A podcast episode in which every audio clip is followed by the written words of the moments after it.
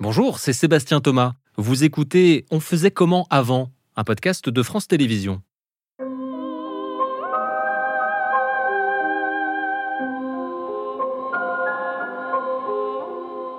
Pardon, mais vous avez l'heure? Aujourd'hui, il suffit d'un simple regard sur sa montre ou sur son smartphone pour répondre sans aucun problème à cette question. Mais avant, on faisait comment euh, avant? Imaginez le temps qu'il a fallu pour réussir à garder une trace du temps qui passe. C'est vertigineux. D'ailleurs, la religion n'y est pas tout à fait étrangère, car qui dit temps qui passe, dit aussi fin des temps. De la clepsydre à l'horloge moderne, en passant par le chronomètre de marine, on va voir ensemble que le génie humain a réussi des prouesses pour relever ce qui est sans doute le défi physique, philosophique et technique le plus important de l'histoire de l'humanité, garder une trace du temps qui passe. Il a fallu attendre des siècles et des siècles depuis les philosophes de la Grèce antique pour que les scientifiques aient une preuve de l'imbrication entre le temps et l'espace. Mais sans attendre Einstein, il pouvait déjà, avant répondre à la question, quelle heure est-il? Notre invité est un spécialiste, Yann Mambrini, physicien théoricien au CNRS, qui publie aux éditions Ellipse une histoire de temps, et on va prendre le temps, justement, de comprendre tout cela avec lui. On faisait comment avant? Réalisation Antonin Fajon. Bonjour Yann Mambrini. Bonjour. Alors la grande question du, temps, c'est comment est-ce que je le conserve? Parce que c'est de ça qu'il s'agit quand j'essaie de répondre à la question quelle heure il est. Mais avant d'y répondre, peut-être euh, qu'il faut tenter d'en donner une définition du temps. Oui, c'est vrai, c'est vrai. Et, comme vous dites, avant de, mesurer euh, le temps, il faut un peu le définir. Les gens ne savent pas ce qu'est le temps. Et, comme disait Saint Augustin, autant quand on n'essaie pas de le définir, on, a une notion de temps. Mais dès que je pose la question à, à mes étudiants, c'est quoi le temps pour vous J'ai autant de réponses que d'étudiants. Euh, si vous voulez réfléchir sur qu'est-ce que le temps, vous allez avoir euh, des problèmes à vous définir vous-même le temps. Donc je pense que le temps est assez subjectif. Et puis c'est relatif aussi. Moi je me souviens dans les, euh, dans les heures de cours de maths à la fin de, la semaine, le, vendredi soir, le, temps finalement il filait un peu plus lentement. quoi. Alors là c'est très bien, ça c'est du Bergson que vous êtes en train de faire sans le savoir. Effectivement, c'est un temps subjectif. Bergson qui était fan aussi de la relativité d'Einstein qui dit que le temps dépend de chaque personne. Lui, il prenait l'exemple plutôt d'une tasse de café avec un sucre qui font plus ou moins lentement, suivant si vous êtes pressé ou pas. Quand on me pose la question à moi, euh, qu'est-ce que le temps pour vous? Je prends la définition de Leibniz, euh, qui, me convient très bien. Alors je vais vous dire sa définition euh, factuelle, c'est l'ordre des choses connectées mais incompatibles. Alors là, quand on n'est pas physicien théoricien, on a du mal à comprendre. Exactement. Alors, je vais vous donner un exemple très simple. Donc, des choses qui sont connectées et non compatibles. Je vais prendre l'exemple d'une boule de bowling avec des quilles. Euh, vous lancez votre boule de bowling avec des quilles. Les quilles sont debout. La boule de bowling, de bowling n'est pas encore lancée. Vous faites une photo de cet instant-là. Les boules debout, la boule de bowling qui n'est pas encore lancée. Puis la boule de bowling lancée, les quilles tombent. Donc une deuxième photo avec les boules, la boule de l'autre côté des quilles et les quilles qui sont tombées, renversées. Vous faites une autre photo. Ces deux photos sont incompatibles. Les quilles ne peuvent pas être à la fois debout et à la fois couchées. Mais elles sont connectées. C'est parce que les quilles, la boule est passée que les quilles sont tombées. Donc ces deux photos, le fait que ces deux photos soient incompatibles et existent dans l'espace, fait qu'entre les deux, il s'est passé quelque chose. Et ça, c'est le temps. C'est le temps. C'est la chose qui s'est passée entre deux photos qui sont incompatibles. Comme la feuille de l'arbre qui est en bas et en haut. Entre les deux événements, ils sont incompatibles. Elle peut pas être en bas et en haut. Et parce que ces deux photos sont incompatibles, cette chose qui s'est passée entre les deux, on va définir ça comme le temps. Alors là, on se rend compte, et encore une fois, j'imagine qu'on ne fait qu'esquisser le sujet sur, euh, sur lequel des chercheurs comme vous travaillent depuis des siècles. Mais euh, moi, je regarde ma montre, je sais quelle heure il est, et ça ne me demande absolument aucune réflexion. Euh, à partir de quand on s'est dit, tiens, ce serait quand même bien qu'on puisse garder ce temps, une trace du temps, savoir quelle heure il est? Ah, c'est, évidemment, c'est une très bonne question. la, la, mesure donc de ce temps-là, je dirais, la première notion de temps, de mesure de temps, je dirais, c'est c'est le jour et la nuit. Hein, on voit bien qu'il fait jour et qu'il fait nuit. Donc la notion de jour, la temporalité journalière été, j'imagine, la première notion parmi les premières civilisations. On plante un bâton, on voit que l'ombre change avec le soleil. Donc on peut avoir des notions assez, assez, assez, assez classiques. Ensuite, on imagine bien que c'est la notion du mois qui est arrivée avec les phases de lune qui apparaissent à peu près tous les mois, donc une civilisation qui observe le ciel, remarquera que la lune n'est pas le même tous les jours et qu'il y a un certain cycle dans les lunes, donc le cycle du mois. C'est pour ça que les années sont souvent des années lunaires dans beaucoup de civilisations avant d'être une année solaire. Après, il y a les saisons, j'imagine aussi. Il y a les saisons et il y a surtout quelque chose d'important, on pense, euh, qui a, qui a, qui a qui a, été l'étincelle euh, de la notion d'année, c'est le solstice d'hiver. C'est-à-dire que si vous regardez la durée des jours, il diminue régulièrement du solstice d'été au solstice d'hiver. Donc solstice d'été, c'est les journées les plus longues, jusqu'au solstice d'hiver, où les journées sont les plus courtes on pense que beaucoup de civilisations avaient peur, une peur incroyable que le jour continue à diminuer et aller dans l'obscurité totale, parce qu'obscurité, ça veut dire évidemment plus d'agriculture, etc. Et donc, vous remarquez que beaucoup de monuments sont orientés de telle sorte que le coucher du soleil au solstice d'hiver est noté, par Stonehenge, on pense que ça sert à ça, beaucoup de pyramides aussi, on pense que ça servait à ça. À remarquer à partir de quel moment le soleil qui se couche va reprendre sa course petit à petit vers le nord afin d'avoir des journées qui sont de plus en plus longues. C'est pour ça qu'on fait la fête même avant l'invention de la religion euh, Sans doute, et le 25 décembre n'est pas non plus euh, un hasard. Hein. Beaucoup de civilisations commencent les années à peu près autour du solstice d'hiver, donc 23, euh, autour du 23 décembre. On faisait comment avant?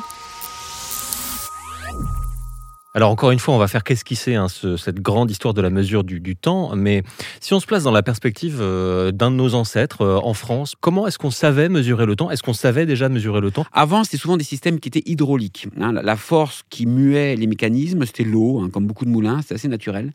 Les premiers mécanismes euh, donc techniques, la première technologie, c'est plutôt à partir voilà du, du 10e siècle. C'est-à-dire, je remplis par exemple une bouteille d'un litre et je sais qu'elle se vide en une heure. Exactement. Ce qu'on appelle les clepsydres. La plus connue, c'est la clepsydre de qui date à peu près de moins 1300. Un, des premiers, donc le, on, dit que c'est, le pape Gerbert qui était un des premiers à, proposer ce, type de mécanisme.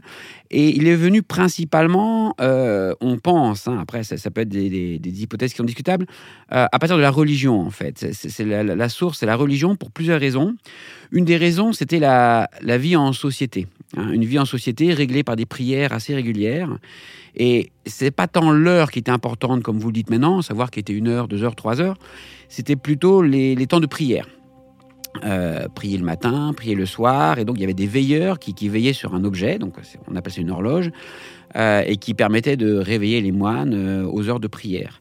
Alors, comment on faisait avant ça? Avant ça, il y avait des, crieurs, euh, même on, a, des écrits hein, qui montrent que en, romantique, il y avait des. Donc, les bourgeois avaient leur propre euh, euh, personne qui allait voir dans l'horloge du village, qui était hydraulique à l'époque, ou la tour des vents, par exemple, à Athènes. Ils allaient voir l'heure, ils revenaient dire quelle heure il était. les villes les plus riches avaient des, gens qui criaient dans les rues l'heure. pour, les curieux, je leur propose d'aller voir à Lausanne. Euh, c'est une des rares villes qui a encore son crieur au guet, donc entre 22h et 2h du matin. Il crie les heures, donc euh, vous pouvez aller voir, il crie l'heure, il est 22h, il est 23h. Il donc on pouvait entendre l'heure de chez soi Exactement. La personne criait, euh, c'était des crieurs réguliers pour connaître l'heure, parce qu'on n'avait pas, personne ne pouvait se permettre d'avoir un instrument de, de, mesure du temps suffisamment précis. Et après, du coup, j'imagine que d'une certaine manière, la cloche remplace la voix Alors la cloche, c'est un très bon nom, parce que si vous regardez l'origine du mot horloge, en fait. Euh, donc, c'est clock en, anglais, c'est glocke en allemand, c'est cloque en flamand. Ça veut dire cloche, parce que le but, en fait, c'est vraiment d'entendre la cloche et de connaître l'heure des prières. On pense que c'est les cisterciens, hein, les premiers, qui, ont eu besoin de ça, de ce genre d'instrument de, régulation. Et la deuxième chose aussi, on pense, pourquoi on peut dire pourquoi la religion du livre, je dirais, plutôt que d'autres types de religions, parce que euh, cette religion-là apportait deux types de temps. Il y avait le temps du vivant et, le temps, je dirais, euh, éternel du paradis. Et, donc, le temps sur Terre étant compté, par rapport à d'autres civilisations qui ont des systèmes de réincarnation, le fait qu'on a un temps compté sur Terre, le temps beaucoup plus, beaucoup plus d'importance. Et sans doute que connaître le temps qu'il était, quelle heure il était, le temps qui passe entre ce point-là et ce point-là, dans une religion, euh, je issue du livre, était sans doute plus importante que dans les religions euh, cycliques. Si je vous suis, c'est parce qu'on a conscience que on approche de notre fin et qu'on va mourir, que mesurer le temps, euh, Exactement. ça a du sens. ça a du sens. Mesurer le temps de la vie sur Terre. C'est pour ça que dans les régions hindouistes ou les régions shintoïstes ou les religions asiatiques, il y a beaucoup moins de développement de ce genre d'instruments de mesure du temps. Quand vous regardez bien, ces instruments mécaniques ont été développés beaucoup en Europe. Euh, et l'Europe aussi aime bien un, sentiment aussi de, de, sécation, de couper. hein, La notion d'atome, la notion de temps, couper le temps, seconde, minute, heure. C'est beaucoup moins fluide que des religions qui sont basées plutôt sur des phénomènes cycliques. La notion d'heure est aussi quelque chose d'assez particulier, parce qu'il faut savoir que jusqu'à très récemment, hein, jusqu'au moins XVIIe siècle, l'heure n'était pas constante. Alors l'heure n'est pas constante, c'est vrai que les gens ont l'habitude d'avoir une heure qui vaut une heure. On se donne rendez-vous à telle heure. L'heure a toujours été définie en général, c'était une base 12. Alors je viens pas dans le détail pourquoi les bases 12 et les bases 60, ça vient de la Mésopotamie.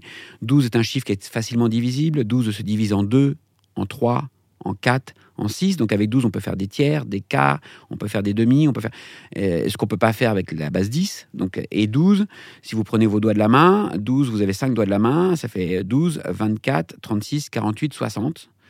Donc 12 et 60 sont l'équivalent des dizaines et des unités en base 10. Donc 12, c'est les unités, 60, c'est les dizaines, c'est l'équivalent. Donc c'est pour ça qu'on a 60 minutes pour une heure, 60 secondes pour une minute.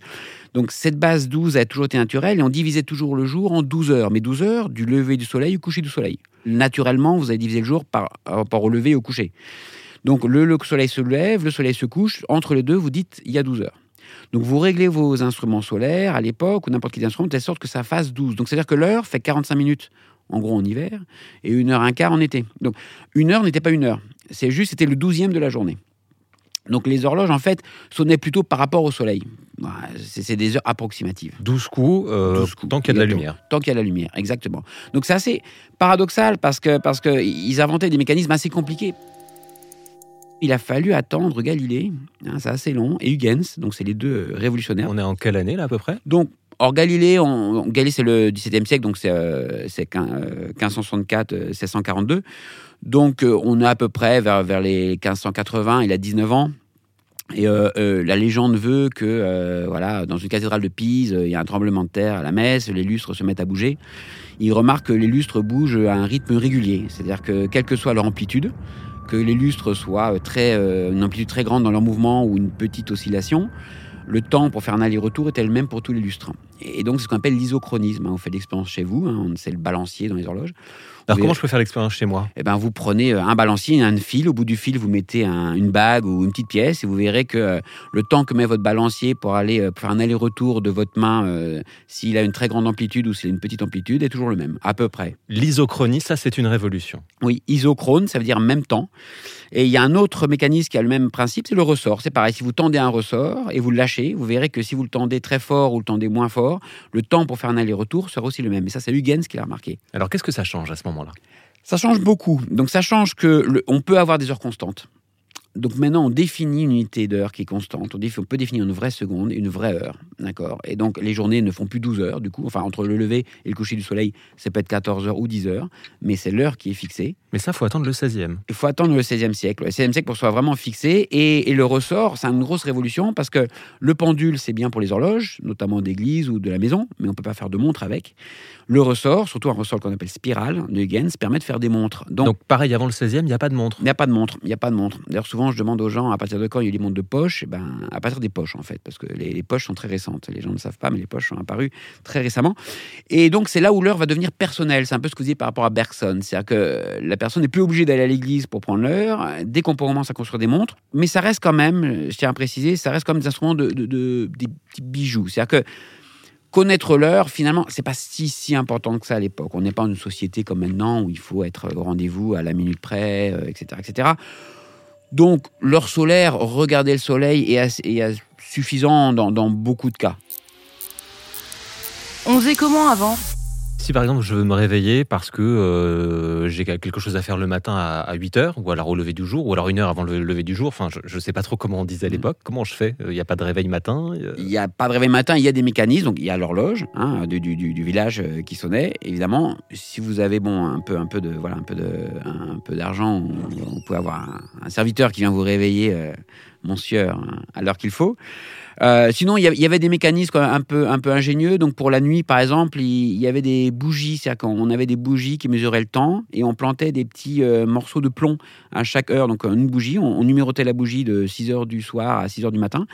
Et à l'heure à laquelle on voulait se réveiller, on plantait un petit plomb. Les bougies étaient vendues, on savait le temps de consommation euh, par rapport à l'heure. Et donc, dès que la cire arrivait au niveau du plomb, le plomb tombait et faisait un bruit qui permettait de réveiller, euh, réveiller la personne. et là, on le constate, la notion d'espace-temps aussi. Ah, exactement. Là, là, on voit bien l'espace, la notion d'espace-temps. Pour, pour, les, pour les moins fortunés, euh, le jour, il y avait ce qu'on appelle les bacs de paysans, qui étaient des anneaux percés d'un trou. Alors vous en avez amené parce que vous êtes aussi Yann Mambrini, un, collectionneur. J'en vois deux là. C'est peut-être un peu difficile, mais peut-être qu'on peut essayer de les, décrire. Oui, oui. Donc ce, sont des bagues, des anneaux en fait. c'est un anneau euh, avec un, orifice en fait qui qu'on peut bouger, hein, qu'on peut avec une petite, euh, un petit, un petit, un petit, un petit mécanisme qui fait que l'orifice peut euh, circuler autour de la bague. Un petit orifice très fin et on fixait en fait le soleil avec l'orifice le soleil se répercutait de l'autre côté de la bague, de l'intérieur à l'intérieur de la bague. Et à l'intérieur de la bague, on avait un système de mesure d'heure. Donc l'orifice servait du fait que le soleil n'est pas à la même hauteur suivant les saisons. Donc on, il, y avait, il y a des dates en face de chaque, euh, de chaque point de l'orifice. Et on était en août, on, on mettait l'orifice euh, à date euh, de août. Et le soleil se reflétait à l'intérieur de la bague. Et le reflet du soleil à l'intérieur de la bague vous donnait l'heure qu'il était. On, on, peut en trouver encore quelques-uns qui traînent. Alors les, les, passionnés détecteurs de métaux les trouvent dans, dans les champs parfois, sous ce 17e siècle, 18e siècle. C'était un moyen assez simple pour connaître l'heure de la journée. Et assez répandu N'importe quel paysan pouvait en avoir? C'était assez répandu. C'était assez répandu. C'était, on en trouve pour les curieux, il peut y avoir des copies hein, sur Internet qui sont très bien faites aussi, et, c'est assez joli. On, peut, je l'ai essayé, ça marche assez bien. On faisait comment avant? La précision vraiment absolue qu'il a, fallu avoir, c'est lorsqu'il a fallu calculer les longitudes plusieurs événements pour ça. La lutte entre la France et l'Angleterre. L'Angleterre a toujours été euh, très développée dans le, dans, le, dans le développement horloger. Calculer une latitude, c'est assez facile. Vous regardez l'étoile polaire. Vous êtes au pôle Nord, elle est plus ou moins au-dessus de votre tête. Et quand vous descendez vers l'équateur, elle va descendre petit à petit vers l'horizon. Et à partir de l'équateur, vous ne la verrez plus. D'accord? Donc, connaître la latitude, vous regardez l'angle entre l'horizon et l'étoile polaire, ou entre l'horizon et le soleil suivant les saisons. Vous avez une éphéméride. Vous pouvez savoir où vous êtes plus ou moins en latitude. Alors, la longitude, c'est compliqué parce que la Terre tourne. Donc, le soleil, la position du ciel est exactement le même euh, à Greenwich qu'au milieu de l'Atlantique ou qu'à New York au bout de 5 heures, parce que la Terre a tourné.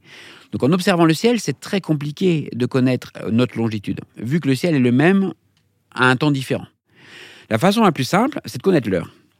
C'est-à-dire que si j'ai une montre qui donne l'heure de Greenwich, qui a l'heure de Greenwich par exemple, et que je suis en mer, et que je sais que moi, pour moi, il est midi, alors que pour Greenwich, il est par exemple, il est déjà 2 euh, heures de l'après-midi, je sais à combien de temps la Terre tourne autour, d'elle-même, son axe de rotation. Donc je sais qu'il y a deux heures de décalage. Donc je sais qu'elle fait à peu près donc 360 degrés sur 24 heures.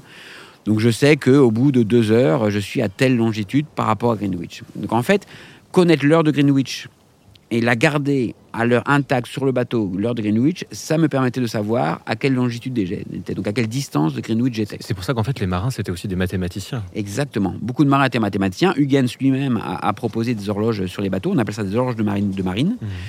Pour avoir une précision de 1 demi degré de précision, par exemple, sur la longitude, donc 50 km de précision, d'accord? Il faut que votre horloge elle ne, fait, elle ne fasse pas plus de 3 secondes d'erreur par jour. C'est-à-dire que si votre horloge elle se décale de 3 secondes tous les jours, au bout de six semaines de navigation, qui est le temps classique pour faire, euh, on va dire, l'Angleterre jusqu'aux Antilles, au bout de six semaines, vous avez à peu près 50 euh, km d'erreur. Donc évidemment, 50 km, s'il y a des rochers, si la cartographie n'est pas bien, n'est pas bien, vous pouvez évidemment vous, vous cracher.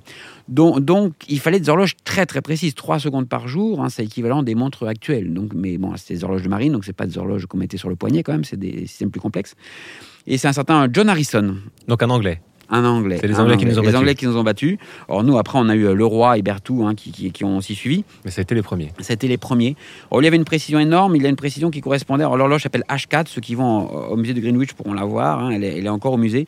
Une précision, ça correspondait à 16 km de précision, ce qui est incroyable. Une horloge qui était capable de faire 16 km de précision en 1762. Et est-ce que c'est pour ça que l'heure de référence, c'est l'heure de Greenwich? Exactement. exactement. C'est parce qu'ils nous ont battus. Ils nous ont battus. Alors, après, il a fallu, c'est vrai, définir une heure de référence. Donc, les, Français, il y avait le méridien de Paris hein, pour, les, pour les curieux. Hein, ils passent à Paris. Mais, c'est vrai qu'il y a une lutte entre, entre, ces deux, euh, entre ces deux capitales pour définir euh, le méridien. D'ailleurs, c'est pour ça que c'est Greenwich et pas le méridien de Londres. Hein. C'était une, concession anglaise, on pense, pour, euh, pour la France. Alors, ça, c'était un peu plus tardivement. ça vient du fait de la création des fuseaux horaires. Parce que là, on est en train de parler d'heures, évidemment. Donc là, on a vu comment on pouvait mesurer l'heure, on a vu l'histoire des horloges, la montre qui devient personnelle. Ensuite, il faut définir l'heure suivant l'endroit de la France. Et, il se trouve que midi n'est pas le même à Strasbourg, à Brest, parce que le soleil au sommet n'est pas le même. Parce 45 minutes. Dans le, en fait, dans l'étymologie, c'est quand le soleil est au-dessus de ma tête. Exactement. Pour les paysans, c'est beaucoup plus facile de définir l'heure par rapport au midi. par rapport à, comme je vous ai montré l'horloge de paysan, définissez l'heure par rapport au soleil. Donc euh, au 16e, 17e, il n'était pas midi pareil à Brest et à Strasbourg. Et je vous conseille de voir certaines photos des gares. Alors après, il y a eu le développement de la voie ferrée, et c'est là où l'heure est devenue cette fois-ci universelle dans un pays. Et c'est l'invention de l'électricité et du Morse, qui, est, qui a le code Morse, électricité. Ah, c'est si tard que ça C'est si tard, c'est vers 1870 qu'on a eu les premières horloges. Le, royaume de France euh, du siècle des Lumières, par exemple, il faisait pas la même heure partout non, Ah non, non, non, bien sûr que non. C'était l'heure solaire qui comptait. Il y avait 45 minutes d'écart entre Strasbourg et Brest. Et il le savait? Oui, oui, bien sûr, bien sûr. Chaque... Bah, D'ailleurs, même les premiers horaires de train. c'est marrant quand on dit ça parce que les gens sont surpris alors que quand ils prennent l'avion, ils ont le même problème. Quand vous prenez l'avion, vous n'avez pas la, la, même heure de départ que d'arrivée, parce que si vous faites un Paris-Hong Kong, l'heure à Hong Kong n'est pas la même que l'heure à Paris. Donc vous avez bien sur votre ticket l'heure d'arrivée et qui correspond à une autre heure de départ. En France, ça a commencé par, euh, par un système de, de pompe. les gens ne connaissent pas, pas bien ça, mais c'est vrai que c'était des, des, systèmes de, de pompe à air. En fait, ils, ils utilisaient un réseau euh, pour Paris, pour la ville de Paris, pour avoir une heure commune à la ville de Paris. On avait une horloge centrale, en fait, et il envoyait des, des, des pulsions euh, à air dans des tuyaux. Et c'est des, horloges qui, régulaient l'heure sur toute la ville de Paris euh, régulièrement. C'est pas l'électricité parce qu'il n'y avait pas d'électricité à l'époque. Les, premiers systèmes qui étaient employés, c'était ça. Et nous, après, on a, adapté le système électrique aussi, pareil, à peu près vers fin, fin 19e siècle.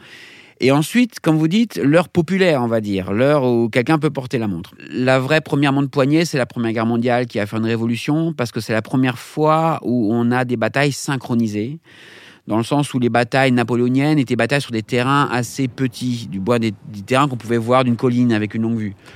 La Première Guerre mondiale, c'est une bataille, c'est une guerre mondiale sur des champs euh, de bataille immenses, et donc il fallait faire des attaques coordonnées à des temps donnés, et que tout le monde charge à la même heure, au même moment.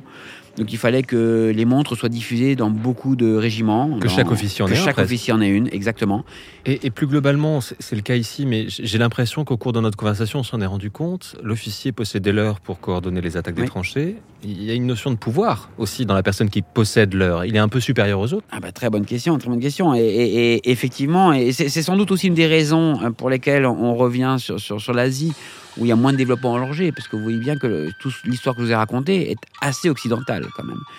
Et c'est vrai que posséder l'heure, comme vous dites, c'est une forme de pouvoir. Et, en Chine, c'est l'empereur qui possédait l'heure. On faisait comment avant? On se rend compte seulement au début du XXe siècle avec euh, Einstein mm. euh, que finalement euh, les gens faisaient de la physique théorique sans le savoir, euh, puisqu'il il faut attendre encore une fois le début du XXe siècle, donc avant-hier, pour euh, que cette notion d'espace-temps qui était théorisée depuis la Grèce soit vérifiée. Mm. ça change quelque chose, ça? Alors oui, oui, oui. Et, d'ailleurs, je vous conseille un, très bon livre, hein. Les horloges d'Einstein et, les cartes de Poincaré. Euh, c'est un super livre qui décrit ça. Euh, il faut savoir que la théorie qu'on appelle la théorie de la relativité, qui lie vraiment l'espace et le temps, parce que le temps et l'espace sont cette fois-ci complètement liés physiquement, donc ont été décrites en 1905 à deux semaines d'intervalle par deux personnes qui sont Albert Einstein et Henri Poincaré, qui sont les transformations qui vous dit quand vous voyagez comment évolue votre temps. Et donc ces deux arrivent à la même théorie qui est fantastique, les lois de transformation, comment le temps se transforme ou comment on doit transformer le temps, je ne rentre pas dans les détails, mais euh, comment le temps doit se transformer pour respecter des équations électromagnétiques, qu'on appelle l'équation de Maxwell. Et le prix à payer pour ça, c'est que le temps, le temps, le vrai temps, n'est pas le même pour tout le monde. Et ça, c'est une grosse révolution. Mais alors, c'est vertigineux. Et, je pense qu'on on pourrait finir comme ça en se disant que si un jour on arrive à voyager dans l'espace et, et, à, dépasser ces contraintes physiques, parce qu'on ne sait pas faire aujourd'hui, un peu comme dans les films de science-fiction, on ne vieillira pas à la même vitesse que les gens qui sont restés sur Terre? Bien sûr. On, l'a vu avec des horloges. Hein. Je vous dis, on a envoyé deux horloges sur Terre. On, on a envoyé une dans un avion. C'est une expérience qui est des années 60. On a vraiment envoyé des horloges dans les avions. On les a fait tourner autour de la Terre. On les a comparées avec celles qui étaient sur Terre. Et le temps était différent. Donc les gens qui voyagent, alors évidemment, c'est des temps qui sont incomparables parce qu'il faut aller à des vitesses proches de celles de la lumière. Donc pour nos vitesses à nous, qui sont très faibles, la vitesse lumière c'est 300 000 km par seconde, donc on est très loin de ce genre de vitesse. Donc c'est des, voilà, c'est, des, des micro-nanosecondes, donc c'est très difficilement visible. Mais c'est vrai que si on arrive à avoir des vitesses euh, très élevées, le, temps pourrait être observable. C'est ce qu'on appelle pour les curieux le paradoxe des jumeaux. On laisse un jumeau sur Terre, on fait faire un jumeau un aller-retour. On voit que les jumeaux n'ont pas, pas le même âge. D'ailleurs, il y a deux astronautes jumeaux hein, qui ont fait cette expérience assez drôle dans l'espace.